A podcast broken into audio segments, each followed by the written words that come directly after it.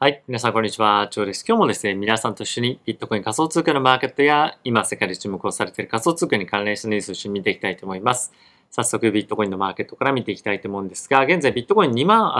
2万1200ドル近辺推移をしております。えー、非常に狭いレンジでの推移というところが続いていて、まあ、週末だなという感じではあるんですけれども、まあ、全くボリュームが伴っていないような、えー、この週末になっているかと思います。まあ、一応ちょっと拡大をしてみると、まあ、こんな感じで3日連続ぐらいですかね、非常に狭い幅での推移となっているので、まあ、あの、なんかニュースが出ていたりとか、まあ、そういう盛り上がってるようではないんですけれども、まあ、どちらかというと底堅いというような、まあ、あの、捉え方も、まあ、一つできるんではないかなと思ってはおります。まあ、いずれにせよですね、ビットコインが今後もさらに継続して上昇していくようなことが、ま、もしあったとしても、まだ、ま、その買いに行く材料というか、あの、市場環境としては、ま、僕は整っていないんではないのかなと思うので、ま僕はですね、あの、まあ、その上昇していったとしても、まあ、それに乗っかっていくようなことは、まあ、しないでおこうかななんていうことはですね、まあ、ちょっと考えたりはしています。で一方でイーサなんですけれども、こちらはですね、まあ、この週末で、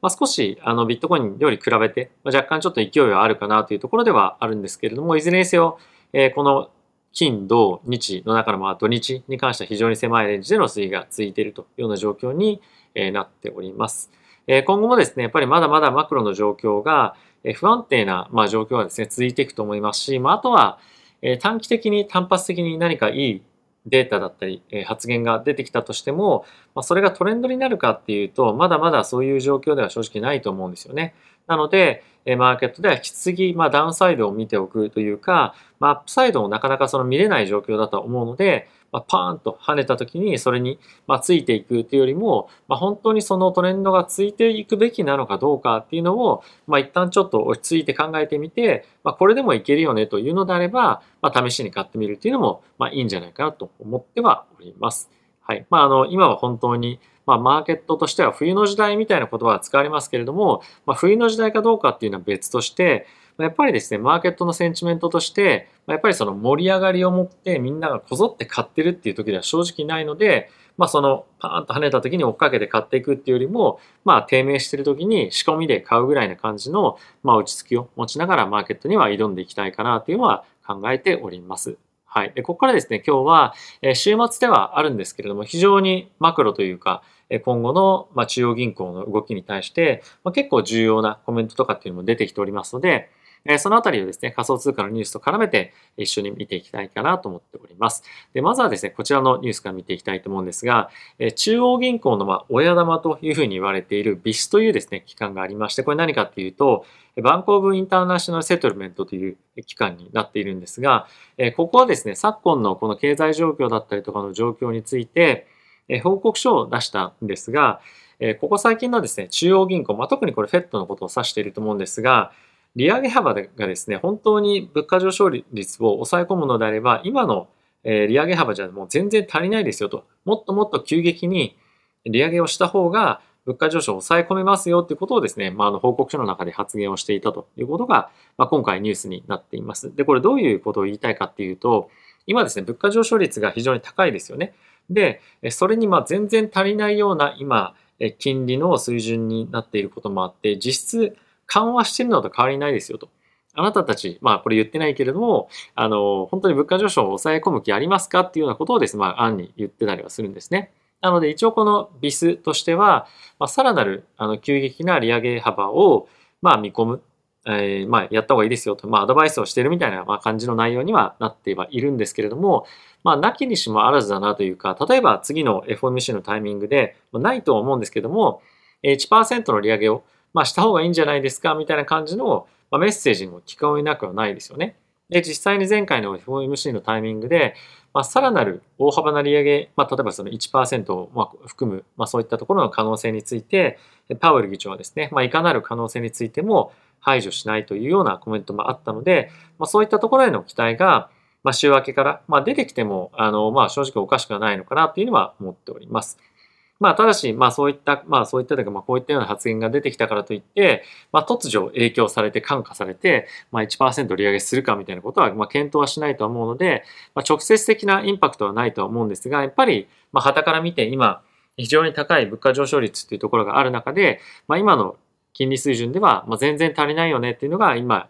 ぱりそのエコノミスト的な観点から見ると、あるというのは事実というのが確認できるんじゃないかなというのは、この記事で思いました。で、次なんですけれども、まあ、一方変わって企業という観点で見ると、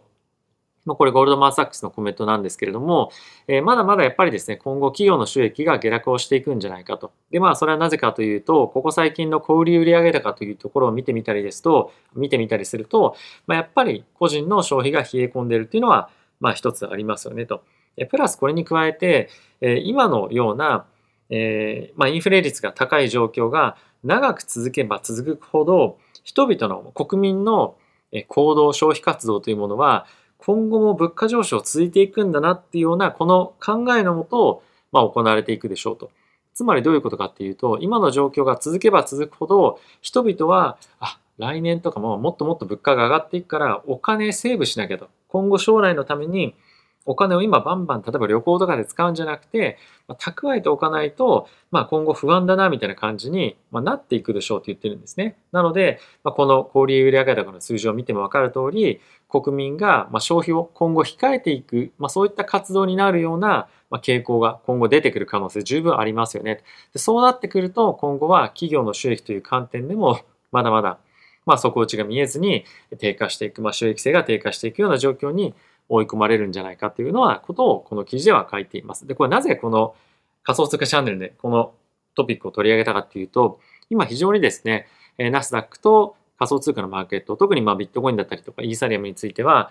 ま、相関が非常に高いですよね。なので、このまあ特にナスダックを中心とした株式マーケットがどっちの方向に動いていくかっていうのはものすごく重要なポイントにはなっていくかと思いますので、まあ、そういった観点で見てみると、やっぱり株式もまあ、今後まだまだダウンサイドあるんじゃないか。まあ、つまり、ビットコインだったりとか、イーサリアムについても、今やっぱり買いづらい状況にあるんじゃないかっていうようなことを、まあ、案に僕はちょっと言いたかったというのを、まあ、このニュースを通じてお伝えさせていただきました。で、ここから仮想通貨に関連したニュースを一緒に見ていきたいと思うんですが、まずはこちらですね。ビットコインに関しては、ここ最近の10日間のえ高値をですね、一旦ちょっとま超えるというか、えー、まトライするような形になっていたんですけれども、まあ、その背景にはですね、クジラの人たちが、まものすごく大きく2万ドル近辺の、まあ、プライス価格、価格水準で大きく買ってましたよというようなことがですね、データとして出ていました。この赤線がですね、まあ、その動きなんですけども、こちらビヨーンと伸びてはいるんですが、まあ、一応やっぱりその2万ドル近辺で大きく買っている動きが見えましたと。じゃあ、それを受けて、我々は買っていくべきなのかどうかっていうところを考えていきたいと思うんですけれども、基本的にですね、こういったクジラの人たちが買うタイミングっていうのは、まあ、成り行きでぐわーって買い上がるっていうよりも、まあ、あの、差し値で買ってることが非常に多いんですよね。なので、え単純にこのクジラが買ってるイコール価格を大きく、ま引き上げていくみたいな影響はないので、まあ、そんなに焦って買う必要はまずそもそもないんじゃないかなっていうのが、まあ、1点ありますと。あとはさっきもちょっとマクロのニュースを見て、見て、見ながら、まあ、あの、お話ししましたけれども、まあ、やっぱり企業の収益がまだまだ上がってくるような状況ではない。むしろ、どこまで下がっていくのかっていうようなところを見ている。で、プラス、マーケットとしてはさらなる利上げ状況が、あの、まあ、来る可能性もあるので、まあ、今、やっぱり焦って買うときではそもそもないですよねっていうのが、まあ、僕の考えではありますと。で、プラスこれに加えて、まあ、一応このニュースの中でも言われてはいるんですけれども、まあ、今ですね、まあの何もものすごく買う、買いに向かうような、ま、材料がそもそもないというところもありますし、まあ、あとやっぱりそのクジラの動きに関しては、あの突発的な動きにさっきのチャートを見ると見えますけれども、まあ、やっぱり徐々に徐々に彼らっていうのは、まあ、そこを、まあ、あの固めていくような形の動きをすることも、まあ、多いんですよね。で、プラス、まあ、結構こういった動きが週末に出ていたっていうこともあって、週末の,、まあ、あの動きというかトレンドが、今後も継続して続いていくっていうことっていうのはあんまりちょっと正直なくて、一過性の動きになることが多いというふうにまあ言われています、一般的に。なので、まだまだ上昇トレンドへの継続的な、まあ、あの、上昇につながっていくというよりも、まあ、一過性の動きとして捉えた方がいいんじゃないかというようなことは、言っていました。であとはですね、ちょっと、あの、まあ、マーケットのタイミングにもよるかもしれないんですけれども、ここ最近のクジラの動きに関しては、まあ、売りましたとかっていうニュースも出ていたりもしているので、まあ、なんかそのクジラの動きが、今はマーケットの方向感を作ってるみたいなものは、まあ、ちょ、ちょっと正直あんまり、あの、ないのかなというか、クジラの動きに引っ張られて、マーケットの動きを予想するような今、正直タイミングではないのかなと思います。なので、今は本当にマクロの動きというか、株式マーケットの動きも含め、そういったところを中心に見ながら、仮想通貨の方向感を見ていくっていう方が、僕は参考になるのかなと正直は思っております。はい。で、次のニュースなんですけれども、まあ、これもビットコインの動きに関してなんですが、ビットコインのですね、マイナーの人たちのえー、まあ、あの、エネルギーを使ってる量みたいなものが、まあ、今低くなってますよというのが今回記事になっていました。えー、前々前回ぐらいの記事でもご紹介をしたんですけれども、まあ、今非常にビットコインのマイニングを行っている企業に関しては、あの、ものすごくビットコインの価格が下がってきたこともあって、もうブレイクイブン割れてるところも実際正直あると。なので、えー、まあ、もろもろですね、あの、ビットコイン、ま、持ってるものを投げ打って、え、自分たちが、ま、あの、支払わなければいけないコストを、まあちゃんとビットコインの、まあ、販売の、販売し、販売というか、あのビットコインを売ったところで得た現金から、まあ、しっかりと払っているみたいなことが、えー、まあ結構ニュースになっていたりはしましたよね。で、プラスこれに加えて、マイナーの人たちが借り入れを、まあ、しているわけなんですけれども、まあ、その担保に入れている、まあ、マイニング機器の価格も、まあ、当然ビットコインが下がっているので、えー、担保価値としても下がっているので、まあ、そういったところを、あのー、まあ、考えてみると、ビットコインの下落イコール、マイナーの人たちの制裁売りみたいなのが今出やすくなってもいるので、まあ、このあたりが一つ、えー、引き続きやっぱりダウンサイドを見ておいた方がいい理由の一つになるんじゃないかなっていうのは、まあ、僕は思っております。はい。で、まあちょっとところ変わってというか、まあトピック変わるんですけれども、えー、ここ最近ですね、ちょっとサンドボックスの価格が大きくドーンと、まあ、ちょっと上がってますと。で、これなぜかというと、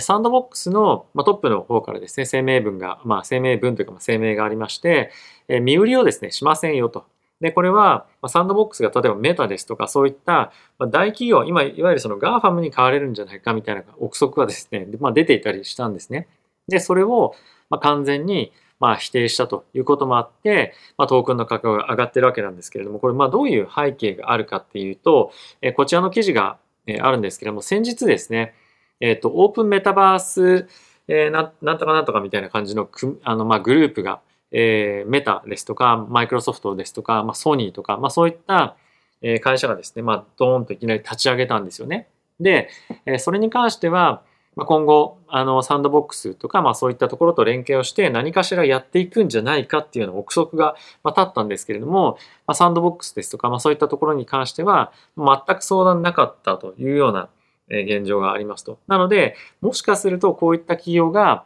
えー、例えばサンドボックスとか、まあ、何かしらの、まあ、そういったプラットフォームを買収するんじゃみ、するんじゃないかみたいな、ま、憶測が、出ていたと。で、え、じゃあこういったところがですね、本当にそのオープンメタバースというふうに言われるような、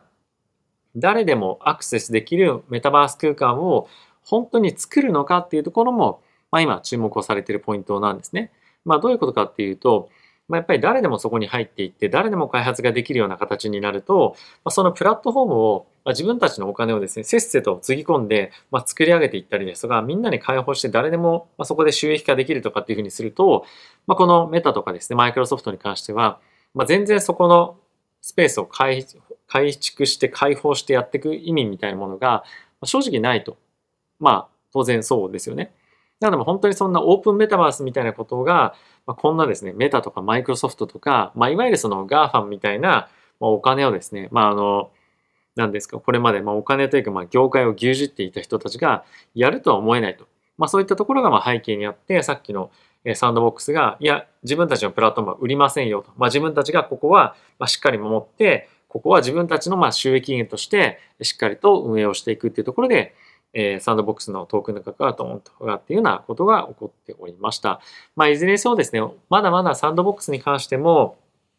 えー、まあ、その一般開放できるような、え、水準まで、えプラットフォームが成熟をしていないというところもあるので、まだかなり時間が正直かかるとは思うんですよね。その一般開放できるまでだったりとか、あとは人々がサンドボックスのプラットフォームでま遊ぶ、何か体験する、もしくはそこで買っている土地、持っている土地で収益化するっていうところもだいぶ先になると思うので、まあ、今後本当にそのサンドボックスが、まあ、パブリック向けに、